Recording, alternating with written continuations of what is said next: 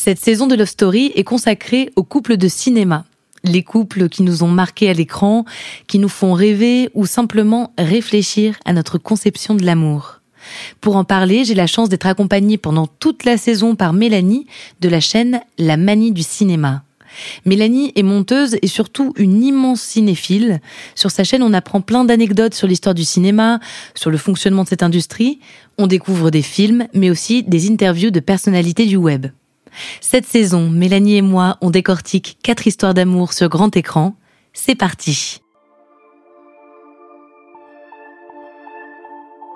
Salut Mélanie. Salut.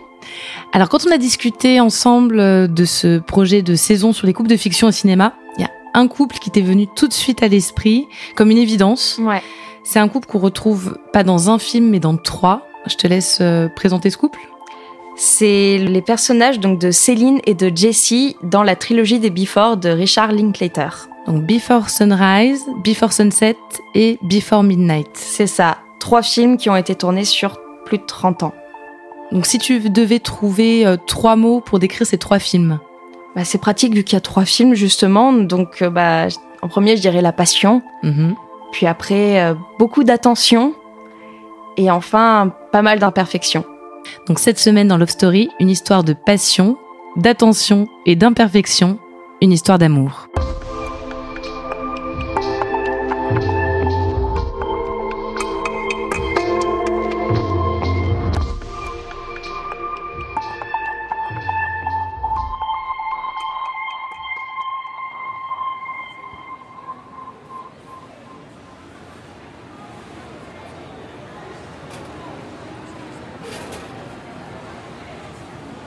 1989, Philadelphie. Richard Linklater est de passage en ville. À l'époque, il a déjà réalisé un premier film, discret, mais se fera surtout remarquer avec les deux prochains, Slaker et Dazed and Confused. Ce jour de 89, Richard fait du shopping avec sa sœur. Alors qu'il se trouve dans un magasin de jouets, une jeune femme l'aborde. Le courant passe, ils flirtent tous les deux quelques minutes. Richard lui glisse un mot. Je suis en ville pour cette nuit, si tu veux qu'on traîne ensemble. Et c'est ce qu'ils font. Toute la nuit, ils se promènent et ils apprennent à se connaître. Ils parlent de tout et de rien. Richard dit à la jeune femme Je ferai un film là-dessus, sur ce sentiment précis. Et c'est comme ça que le jeune réalisateur a l'idée de Before Sunrise, qui sera son quatrième film. Il ne le sait pas encore quand il l'écrit, mais ce sera en fait une trilogie. Donc en fait, euh, c'est trois films, qui créent une unité, vu que pour moi, c'est le film qui parle le mieux d'amour, autant quand on est jeune à 20 ans, adulte à 30 ans, et adulte plus plus à 40 ans. C'est l'histoire donc d'un couple qui se rencontre, euh, Céline et JC, euh, dans un train euh, en faisant le tour de l'Europe, qui tombent amoureux et qui décident de passer une journée ensemble avant de se séparer pour aller chacun à leur destination euh, de base, qui passent une journée folle à se promener dans Vienne et à partager bah, leur passion. Puis, dix ans plus tard, le film Before Sunset, euh, où en fait ils se retrouvent à 30 ans euh, à Paris, où ils ont chacun vécu donc leur vie pendant dix ans, mais ils ont décidé en fait de. Ils se, ils se retrouvent par un hasard pas si hasardeux et ils passent euh, une nuit ensemble à parler, à traverser euh, tout Paris. Et enfin, euh, Before Midnight, encore dix ans plus tard, où ils sont un couple établi avec des enfants et, et comme quoi l'amour, ça se passe pas toujours très bien. Ça raconte en fait leur dissonance et leurs fameuses petites imperfections l'un envers l'autre.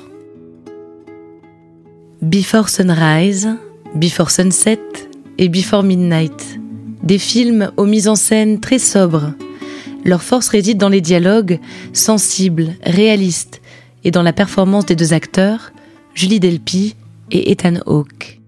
Bah donc, en fait, à l'origine, Richard Linklater, il avait euh, coécrit le film avec euh, la scénariste Kim Trizan. Ils avaient donc commencé à écrire le premier film Before Sunrise, sans savoir forcément qu'il y aurait une suite, donc sur ce couple qui se rencontre et qui tombe amoureux à Vienne. Et quand ils ont euh, casté en fait euh, donc Julie Delpy et, et Ethan Hawke, bah en fait les deux acteurs ont voulu rajouter des choses qui leur semblait plus naturel, qui leur semblait plus vrai. Eux-mêmes, à l'époque, ayant une vingtaine d'années, ils voulaient que ça leur colle aussi à eux, que qu'il y ait un fond de vérité. Et ensuite, ils ont euh, donc enchaîné vraiment les deux acteurs se sont vraiment attachés au projet et c'est ainsi que en fait la, trilogie à 10 ans d'écart a commencé en fait à, se créer petit à petit. Et c'est tellement vrai en fait que même l'acteur Ethan Hawke a mis tellement de lui puisque il a pendant le tournage d'un des films, juste avant le tournage d'un des films, Before Sunset, il venait en fait divorcer de Yuma Thurman donc euh, lui-même était en train de vivre euh, voilà cette séparation tellement forte qu'il a vraiment voulu le mettre dans l'écriture, dans les dialogues du film euh, pour bah, faire ressentir ça encore plus vrai. Et c'est une des très très très très grandes forces de, de cette trilogie, c'est que c'est vraiment des choses qu'on pourrait vivre, c'est des choses qu'on pourra entendre. I always feel this pressure of being a strong and independent icon of womanhood and not making making look like my my whole life is revolving around some guy. But loving someone and being loved means so much to me. Donc euh, Céline, qui est jouée par Julie Delpy, donc c'est une française euh, qui, euh, dans le premier film, elle est étudiante et en fait, elle, voilà, elle décide de voyager. Et elle est, elle, elle, a ce côté très passionnel, elle a ce côté très romantique. Peut-être le côté très français. Tandis que Jesse, lui, c'est un peu l'aventurier, c'est l'américain qui a décidé de faire un petit voyage pour découvrir un peu le monde. C'est lui, il est un peu plus roots, mais en même temps, en fait, c'est là aussi où on se rend compte qu'il a un cœur très romantique également, et c'est là où eux deux vont se retrouver. C'est, ils ont tous les deux des caractères très différents, mais plus les films avancent, plus on se rend compte qu'en fait, ils se ressemblent énormément. I think I'd rather die knowing that I was really good at something, that I had excelled in some way, and then that I'd just been a nice, caring relationship. Yeah. Dans le premier opus, Céline et Jessie découvrent ensemble les rues viennoises. Dans le deuxième, ils flânent dans les rues de Paris désertes en plein été. Dans le dernier, ils sont en vacances en Grèce, avec leurs enfants cette fois. Leur histoire d'amour est avant tout une histoire de voyage. Et en fait, le voyage, c'est pas juste se déplacer d'un point A à un point B, c'est aussi se déplacer dans son esprit, c'est évoluer.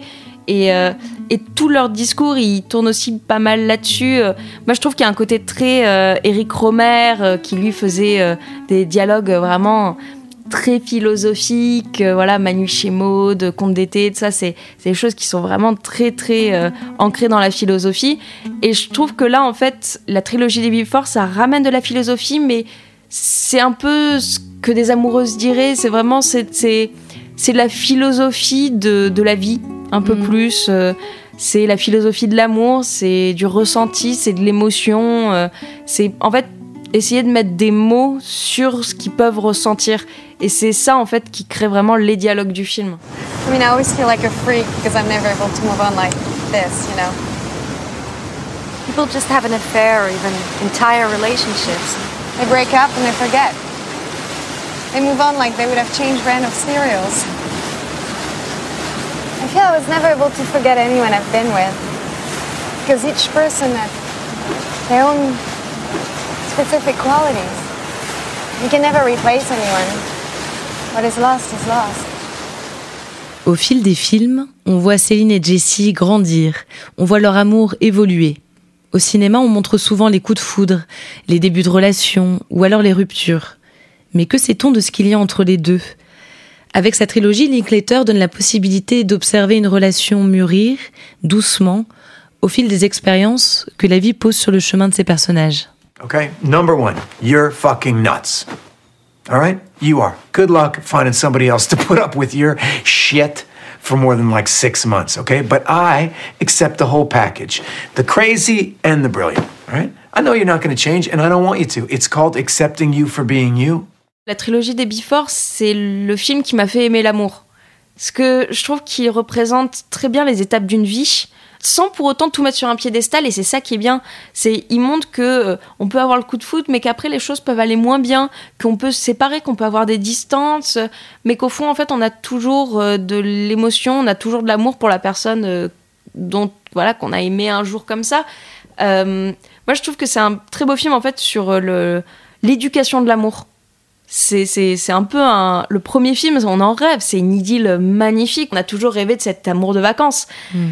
Dans le deuxième, on, se dit que bah, finalement, euh, l'amour arrive à retrouver les amoureux. Quoi. C'est, ils habitaient chacun dans un pays, ils ont commencé chacun à avoir une vie. Finalement, ils se sont retrouvés. Et dans le dernier, on se rend compte que il y a des problèmes, mais qu'en fait, les problèmes, ça se règle. Donc, au final, ça montre plein d'étapes de l'amour, plein d'étapes des amours, encore une fois. Euh, c'est pour revenir à l'épisode sur euh, Xavier Dolan et les amours imaginaires, c'est qu'il n'y a pas un seul amour, il y a des amours, il y en a énormément. Et je trouve que la trilogie montre un peu tous les aspects des amours qu'on peut vivre. Après, voilà, c'est avec un couple en particulier, mais je trouve qu'il est très représentatif de toutes ces étapes et de tout ce qu'on peut vivre en fait quand on aime quelqu'un.